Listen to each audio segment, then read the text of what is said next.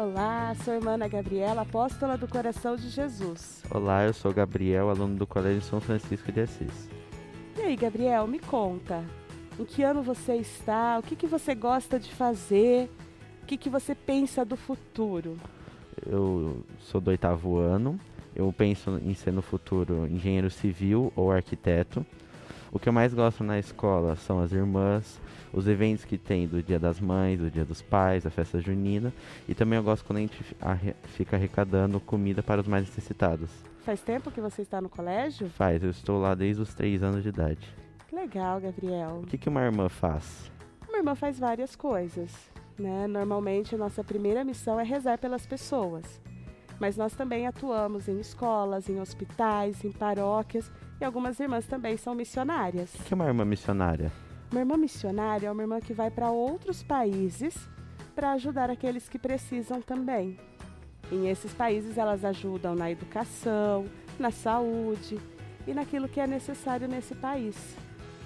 E por falar em uma missionária em outros países, como você imagina que seja a educação em outros lugares, em outros países? Você já pensou nisso? Eu já, que muitos países não têm as mesmas condições, igual outros países mais desenvolvidos. Como, por exemplo, o Haiti, que a senhora já foi, lá, num, lá a educação não é muito desenvolvida igual outros países. Isso mesmo, Gabriel. O Haiti, por ser um dos países mais pobres, muitas crianças não têm nem a oportunidade de estar na escola, pois elas precisam trabalhar para ajudar no sustento das famílias. Uma outra característica interessante é que a maioria das escolas são particulares. Então, em um país onde as pessoas passam fome, elas não têm dinheiro para pagar o estudo, que acaba sendo deixado em segundo plano e oferecido só a alguns alunos, a algumas crianças. A própria educação é diferente. Enquanto aqui no Brasil nós temos possibilidades de buscar recursos que possam aprimorar a nossa educação, em um país pobre como o Haiti, essa não é uma possibilidade. Os professores ainda estão um pouco no modelo mais decorativo da, ta da tarefa, do estudo. Os livros são bem diferentes daquilo que a gente conhece e as crianças passam realmente todo o seu tempo de estudo memorizando, repetindo aquilo que está no livro. Eles ainda não têm a possibilidade de um estudo crítico, reflexivo, que forme pessoas que possam realmente refletir na sua condição. Um outro dificultador é também a fome que eu te falava no começo. As crianças, por não terem o que comer, vão para a escola com fome. Nossa escola, por exemplo, oferecia o alimento, porque uma vez que a criança ou adolescente tem fome, ele não tem a disposição para aprender. Então, tudo isso causa impactos na aprendizagem e dificulta muito o processo. Diferente, por exemplo, da realidade que você conhece daqui do Brasil. Embora no nosso país também a gente possa encontrar realidades bem diferentes. E o que a senhora acha que falta para termos igualdade na educação? Eu acredito que faltem ainda muitas coisas, mas acredito que a principal seja o diálogo.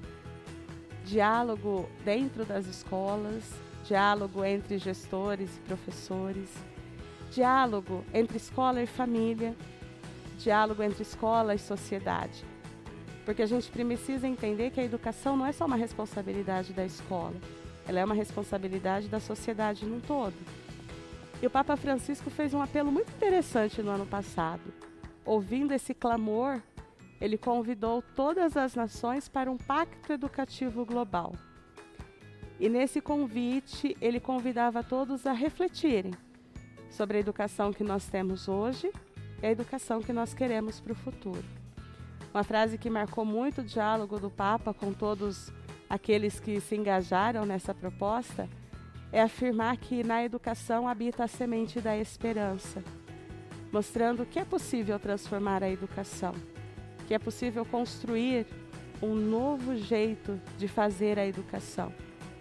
Mas para isso o Papa destaca que o primeiro passo é inserir a pessoa no centro da aprendizagem, no centro dos processos. Muitas vezes a gente volta nosso, o nosso olhar para tantas coisas, para os conteúdos, mas a gente se esquece de olhar para a pessoa humana. O que essa pessoa precisa, o que essa pessoa necessita para que ela possa realmente ser formada enquanto pessoa, enquanto uma pessoa humana que traga em si a empatia, a solidariedade e tantas outras coisas que são tão necessárias na nossa sociedade.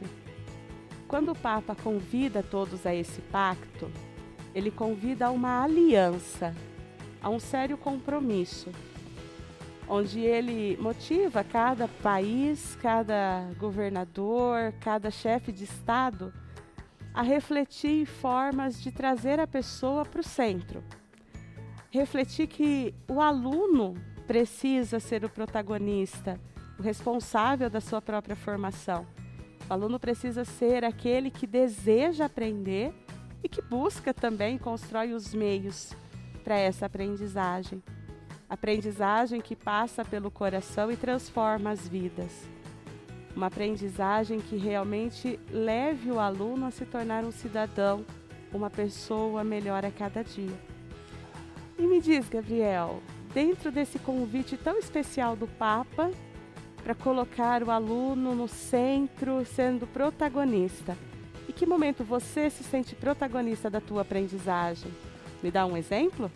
Quando ano passado, quando um professor meu pediu para a gente fazer uma cidade que essa cidade a gente poderia fazer do jeito que a gente quisesse, que a gente sonhasse, uma cidade nossa própria, que a gente construísse do jeito que a gente queria e não do jeito que ele já deu pronto. Eu acho que eu me lembro dessa experiência. Vocês estavam estudando sobre a construção de Brasília, não foi? Isso. E você percebeu que você também pode um dia construir uma cidade dos sonhos? Sim. Como que você se sente em relação a isso?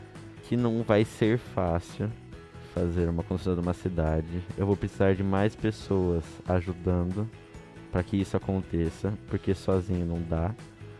Não vai ser do jeito que eu, só eu quero, porque os habitantes que vão morar lá, eles têm que também querer do jeito deles. Sabe que com isso você me lembra uma coisa muito importante que o Papa também refletiu no pacto? Qual? Quando você fala que você não vai conseguir sozinho construir essa cidade, o Papa dizia que a, a educação se faz com uma aldeia inteira.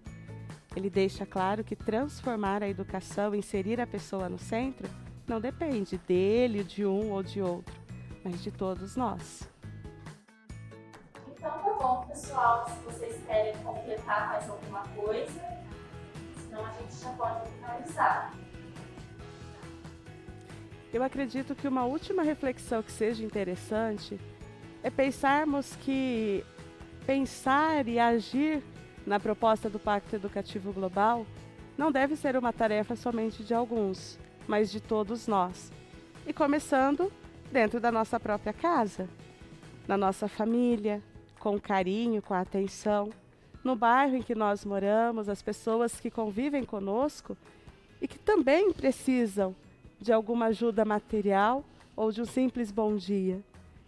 Então, que nós possamos, através dessa proposta do Papa, começar a olhar para o ser humano e colocá-lo também no centro da nossa vida como prioridade a cada momento. Obrigado pela nossa conversa sobre o Pacto Educativo Global. E lembrando que esse é só o primeiro compromisso inserir a pessoa no centro do processo educativo. O Pacto Educativo traz outros compromissos e vale muito a pena refletir sobre eles e inseri-los na nossa vida. Muito obrigada, Gabriel. Foi muito bom conversar com você também.